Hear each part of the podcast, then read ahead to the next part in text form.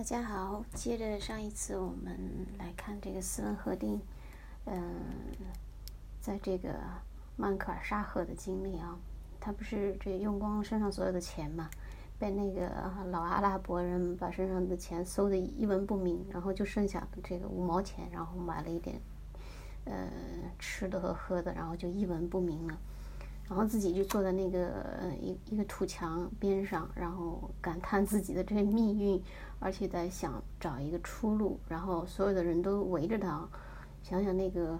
也是也是一也算是一个奇观了，因为在那个年代的话，应该是十九世纪末的时候，很少就在这个呃波斯地区应该是。很少见白人的，然后而且又是这么一个落魄的白人，他甚至比所有的人看上去都落魄，蹲在一个那个土墙的边上，所以说应该围观的人不少。那赫定怎么办呢？他就是这个电光火石之间哈，然后他突然想起来，他在那个布什尔和巴格达呢都听说过有一个叫哈桑的人，呃，穆罕默德哈桑，嗯，这个人呢是一个阿拉伯富商。然后他的商队呢，呃，也还蛮大的，嗯，遍及当初这个，呃，就是远东，呃，近不是近东中亚这个地区，然后甚至西亚，呃，所以呢，他当时是这个，嗯，在波斯这个西部啊，是属于这个大英帝国的一个买办这种性质，呃，所以他是接触过欧洲人的，然后赫定就想到了这个人，然后呢，觉得哎。嗯，至少可以去试一试。然后呢，他就去，在这个围观的人里面呢，他就嗯找了一个看上去还也算是这个面相还还算和善的人，就问了一下，说你知道一个叫哈桑的人吗？嗯，知道他家在哪儿吗？那个人说知道呀。然后就带着他，我我带你去吧，就带他去了。然后在一些小道里走了一段时间呢，就到了一个这个一看就是一个富丽堂皇的一个大宅子的前面。然后他呢就通报了一下自己是谁，呃，然后我说是想见他们的主人，然后那个呃那个仆人就是那个家里开门的那个仆人还挺好的，然后就去禀报了，然后过了一会儿呢就说这个嗯这个哈桑愿意见他，然后他就被带到了一个非常这个豪华的房子里面，就是整个都铺的是。波斯地毯就特别厚的波斯地毯，还有那种，呃，羊毛的、羊绒的织品，然后就反正这种各种各样的这个豪华装饰吧。然后最后才进了这个哈桑的书房。然后呢，赫定说，反正自己也是就这么破衣烂衫的就进去了，也没有就就他觉得自己的那么一个脏靴子就踩在这种特别漂亮的地毯上啊，但是也也顾不得那么那么多了。然后呢，他看到了这个哈桑，哈桑呢，嗯，坐他坐在一个地毯上，然后呢，旁边都是一些文件呀、书信啊，呃，这些还有一些来客，呃，看上去呢也是有一把年纪了。这个哈桑，呃，胡子花白，然后还戴着眼镜，嗯，然后穿着一种那个白色的嗯丝绸长衣，就是绣金线的，呃，然后呢。哈桑让他坐下来，就问了问，他说：“你跟我说一下啊，你你是你是怎么旅行的？还有一些计划。”然后赫定就讲了，讲了，呃，哈桑就一直在点头，呃，然后但是他呢，就是瑞典，说到瑞典，就是赫定的老家瑞典的时候，哈桑好看上去有点不是很清楚的那个样子。然后赫定呢就开始给他解释，说瑞典呢是在英国和呃俄国之间的一个国家。然后呢，他突然想了一下，哈桑，他突然就问：“哎，你你那个国，你们国家的国王是不是叫铁头啊？”然后呢，呃，赫定说：“呃，是是是是铁头。”呃，为为什么说的这个铁头国王呢？这这就要嗯，可以稍微谈那么一点点瑞典历史啊。他所指的这个铁头国王呢，就是瑞典的这个曾经一个叱咤风云的国王嘛，就是呃战神。呃，所谓的瑞典战神就是卡尔十二世。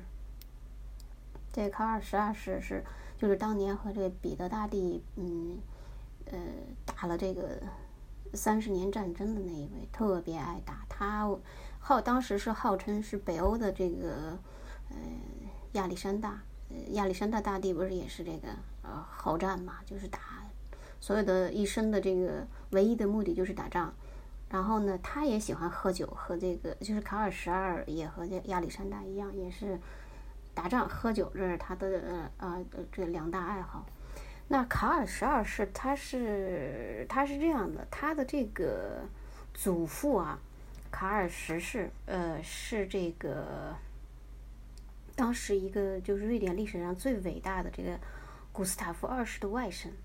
本来呢，古斯塔夫呃传下去的这个是一个女王，是瑞典历史上非常著名的一个女王，叫克里斯蒂娜。克里斯蒂娜是当时就是从小就被当男孩子养啊，所以她是她这个呃从小这个什么呃就就就是这种文武双全的呃，但是呢她。他当政以后，克里斯蒂娜也也还是有一些政绩的，但是呢，他对这个就是说这个文学呀、历史啊这些更爱好。然后他这个里面 最那个呃最为人所知的两件事吧，一是他把当时的这个大科学家笛卡尔给弄到了瑞典，结果没想到嗯瑞典可能太冷了，瑞典的这个宫殿里把这个笛卡尔也活活给冻死了，就是因为生病嘛。太冷，生病就死在了瑞典。那克里斯蒂娜女王自己呢？她后来就，她当了一段时间的这个女王以后，她不当了，自己主动退位。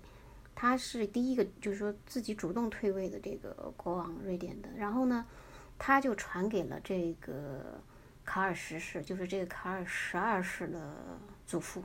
那克里斯蒂娜自己呢，就一路骑马去了罗马。他最后呢，呃，因为他他改改教了，最后呢，他就葬在了罗马。现在呢，在这个罗马还能看到这个，嗯，他是葬在罗马哪里呢？现在想不起来了。反正他是葬在了罗马，现在还能够看到他的墓，就是给他有一个龛，神龛位。呃，然后那就再再说回来，说到这卡尔十二，卡尔十二的父亲就是等于说是意外的从自己的这个。呃，堂妹手里接过了这个王位，然后呢，就就往下传，就传到了卡尔十二。卡尔十二他当就是继位的时候只有十五岁，呃，当时呢就是呃和这个，因为当时这个彼得大帝啊，当时就是要这个他和丹麦啊、波兰呀、萨克森啊，他们这个组成了一个北方同盟，他们要瓜分瑞典的这个国土嘛。卡尔十二就。完全不把他当回事，就嗯就开始了这个和呃彼得的彼得大帝的这个拉锯战，嗯，他还真是呃打赢了不少仗。这个卡尔就是属于一个一确实是战神猛人，一个一个猛人。然后呢，呃，最后因为战线拉得太长，嗯，就整个这个风雪，而且又是又又是遇到了冬天。战线呢又拉得过长，最后并没有打败这个，到就是在最后的嗯战争里面并没有打败这个彼得，彼得大帝。然后呢他又返回来，又转战这个波兰还有萨克森这个境内。那个时候呢又打败波兰军队，他那时候才十九岁。然后后来攻克这个波兰首都华沙的时候也只有二十岁。嗯，然后呢二十四岁的时候又打败了这个萨克森。就萨克森当时也也是归于瑞典，所以当时他的在他治下的瑞典疆域曾经一度啊扩大了还蛮大的。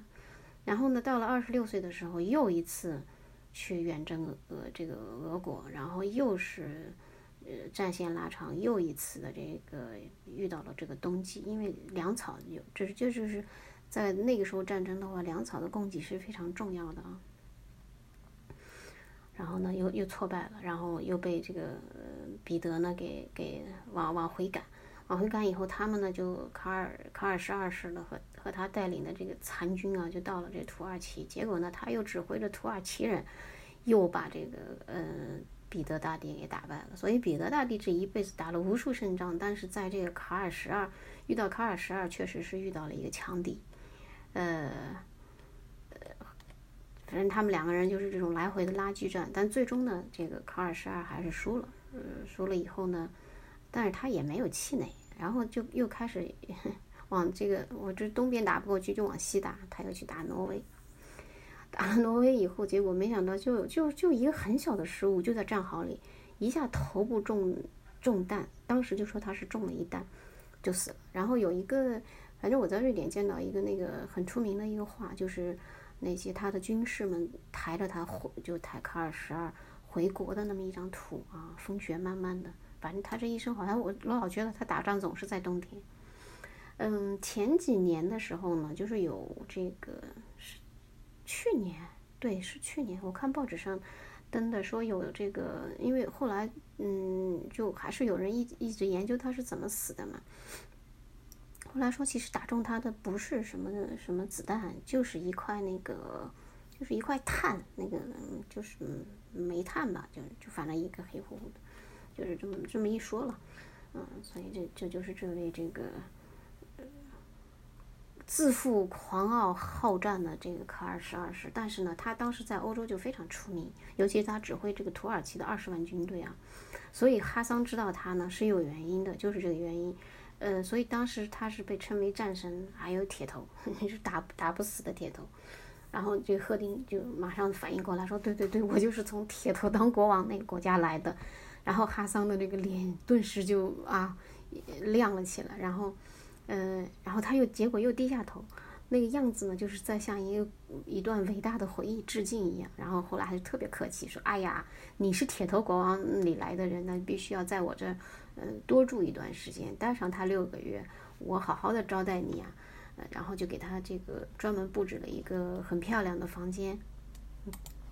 然后他的这个还给他配了仆人，然后这个贺定的这个。命运一下就变了，就是从一个这个即将进入乞丐的这么一个状态，一下就他自己感觉，你看他就马上觉得这个阿拉丁的神灯亮了，他自己突然一下就变成了这个摇身变成了一个王子一样，就特别的开心。那他就在这个跟着嗯，就是在这个哈桑这里呢，就住了一段时间，还哈桑还给了他这个马，然后又有这个仆人带着，就是。呃，一直到了这个，就是到附近到处去看一看，嗯，把以前这个萨珊王国的一些遗迹啊，这些都看了一遍。那么，嗯，日子过得非常好，但是他，但是还是没有钱嘛。他想，那要回去的话，真的就这么一路行乞回去嘛？后来想了想呢，还是给这个哈桑说了，说我要回去，这段路又这么长，现在，呃，确实是不明一文啊。呃，然后哈桑。呃，很快就跟他说：“你要多少钱就从我这儿拿就好了。”哎呀，这个贺定的就非常感动。呃，然后这我译了一段，我把我的译文要打开来，嗯，看看我这段，嗯，就是他跟这个哈桑的这个对话吧。呃，他是准备，当时是打算在六月十六号的这个午后回去的，呃，但是呢，哈桑本来就是说也也跟他说，呃，是不是需要人送他？因这个，呃，从科尔曼沙赫回德黑兰的话，有路程还蛮长的，有几百公里呢，呃，但是他后来想想的话，觉得自己可以，呃，应应该能够。搞定这件事情啊，然后他就跟这个哈桑呢就就告了别，呃，然后呢，我看这这段译文我是这样写的，呃，好好的休息了一番后，就是他的这个路程啊，嗯，我骑马呃越过厄尔布鲁士山，到了位于里海海岸的。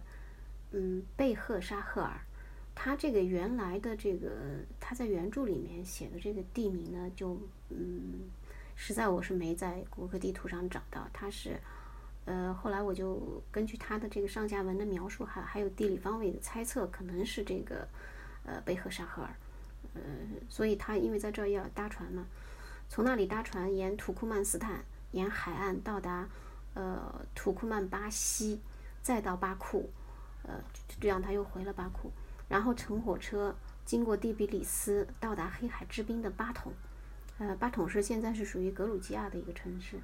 在那里坐船到了君士坦丁堡。呃，在阿德里安堡，也也是土耳其的一个城市啊。